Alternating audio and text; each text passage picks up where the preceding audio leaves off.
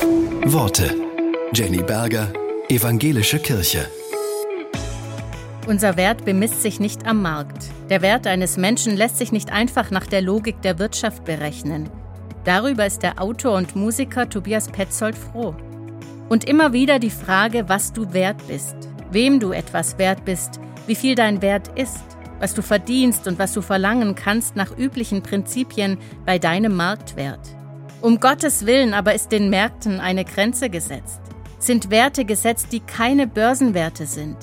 Denn da ist ein Gott, der mich sieht, der mich gemacht hat nach seinem Bild, der mich erdacht hat im Mutterleib, der mich gemacht hat so wunderbar, einmalig und individuell begabt, beschrieben nach biblischem Befund.